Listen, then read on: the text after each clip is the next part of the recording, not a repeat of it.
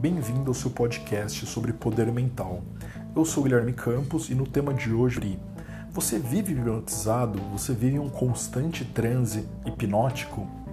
Esse é um assunto bem amplo, fundas reflexões, que eu gosto muito, um livro básico assim para quem estuda e quem está aprendendo sobre hipnose, que se chama Hipnose Não Existe, do Steven Hiller.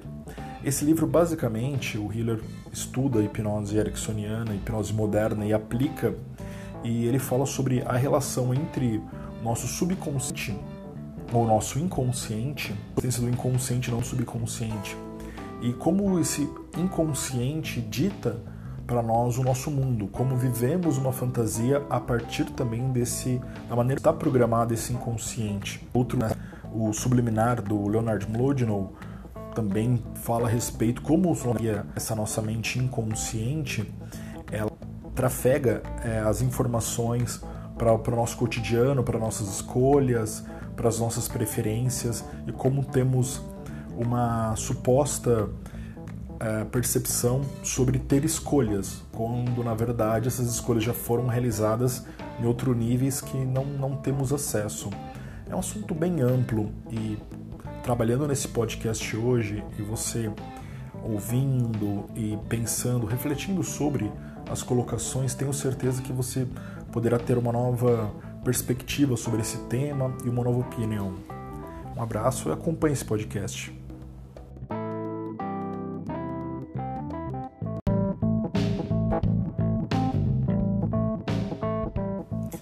Neste mês de março, em São Paulo, está acontecendo algo muito interessante que eu vi nos noticiários, você deve ter visto também, sobre duas filas. Uma fila para ver o show da Sandy Júnior e outra fila procurando emprego, procurando trabalho que a prefeitura de São Paulo aqui está oferecendo. E as duas filas são quilométricas e já se arrastam há 4, 5 dias. E eu comentei até sobre isso no meu Facebook. E claro, cada pessoa vai ter uma visão sobre. Alguns vão falar sobre a questão da crise, não existe crise. Outros vão falar que sim, existe crise. Outros vão falar que as pessoas são muito manipuladas e que elas vão num show quando o país não está economicamente não muito bem.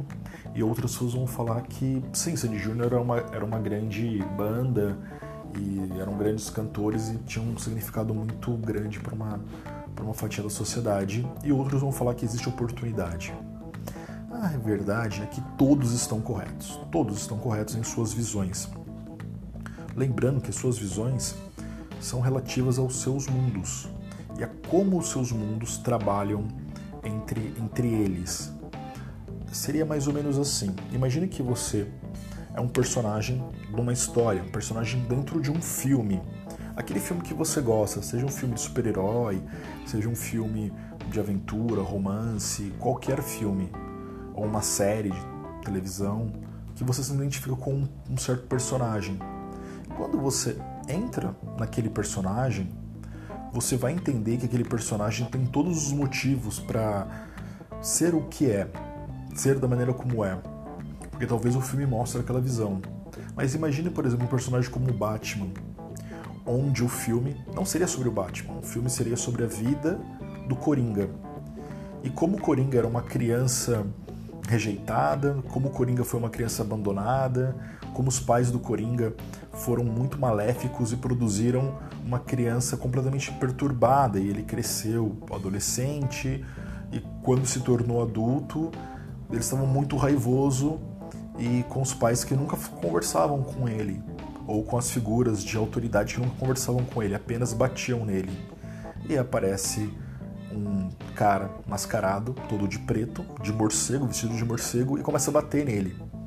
E ele tem a impressão que aquele cara é exatamente o que eram os pais, o que era a família, o que foi toda a sociedade, o que foi tudo de ruim na vida dele. E ele, obviamente, vai combater esse cara. Parece que o Coringa se torna um herói, ou parece que o Coringa tem as suas motivações, ou tem motivos suficientes para ser da maneira como é e para ter o Batman como vilão do seu filme. Faz muito sentido. Enquanto o Batman faz todo sentido ter o Coringa como vilão dentro da sua história, dentro do seu contexto. essa é a realidade que nós vivemos. É uma realidade em que histórias em separado tentam ser contadas como uma história em conjunto, como a história das filas. É uma fila para um show e a outra fila procurando emprego. Numa fila você tem pessoas que teoricamente têm dinheiro ou teoricamente podem gastar, podem estar lá, elas dão valor naquilo que elas vão comprar, e na outra fila você tem pessoas desesperadas atrás de oportunidades, atrás de dinheiro. Mas não necessariamente na fila do emprego você tem pessoas que não tenham dinheiro, e não necessariamente na fila do show você tem pessoas que tenham dinheiro.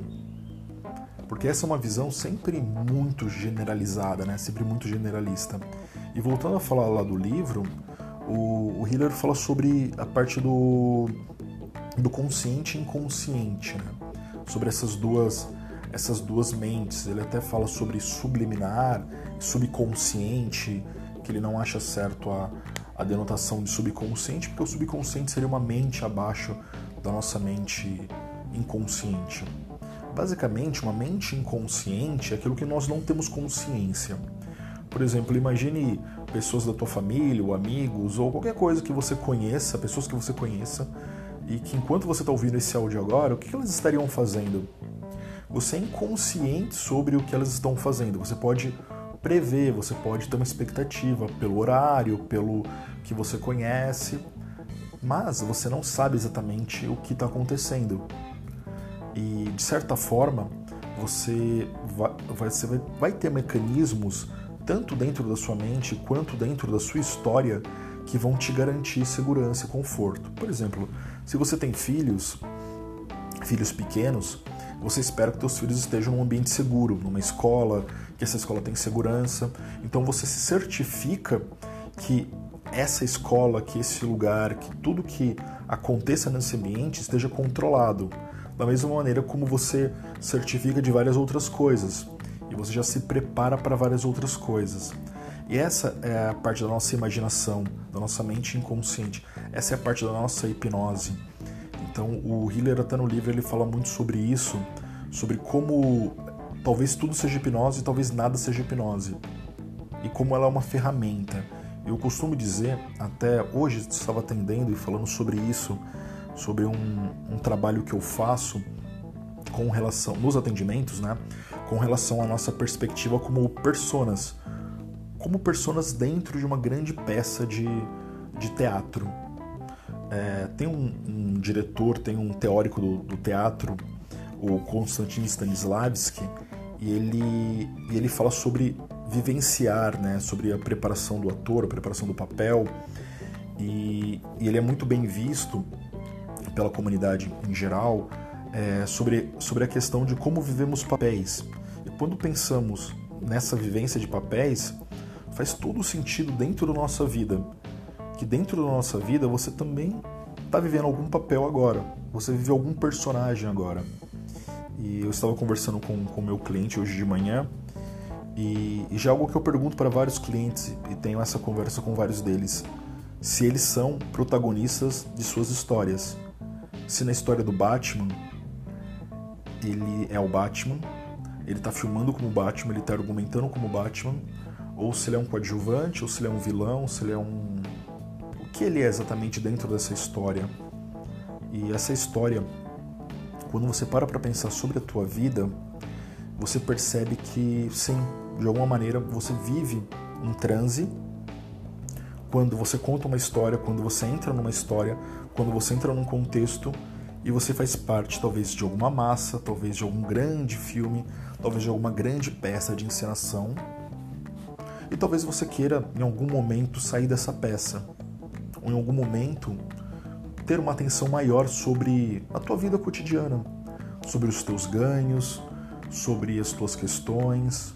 Eu sei que agora no Brasil a gente tem uma grande peça sobre política, sobre direita esquerda, sobre dinheiro, sobre crise, sobre oportunidades, sobre grandes questões.